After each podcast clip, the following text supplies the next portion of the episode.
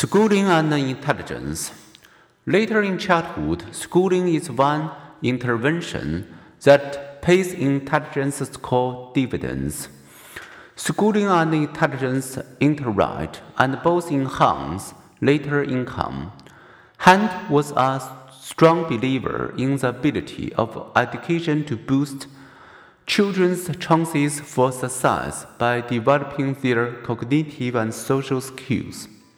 Indeed, his 1961 book, Intelligence and Experience, helped launch Project Head Start in 1965, a U.S. government funded preschool program that has served more than 30 million children, most of whom come from families below the poverty level.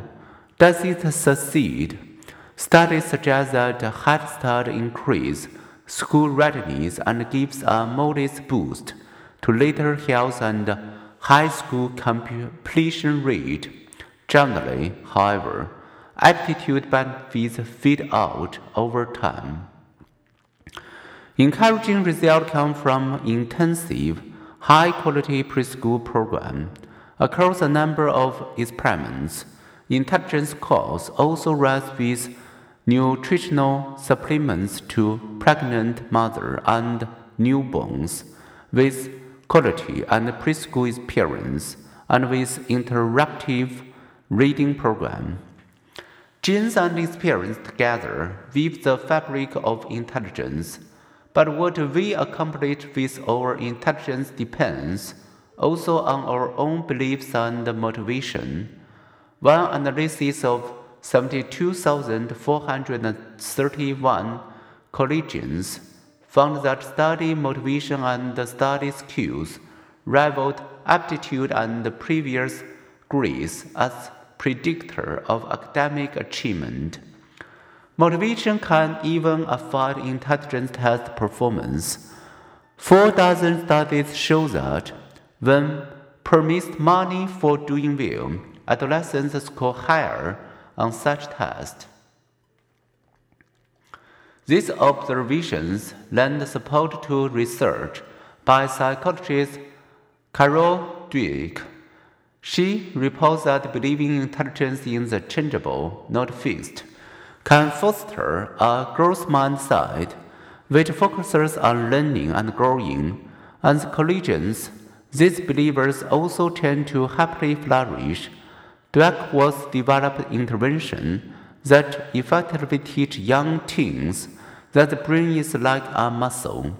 It grows stronger with use as neuron connections grow, praising children's effort rather than their ability encourages their growth mindset and their attributing success to hard work.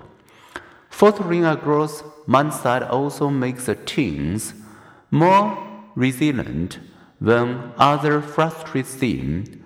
Indeed, super achievements in fields from sports to science to music arise from the combination of ability, opportunity, and disciplined effort.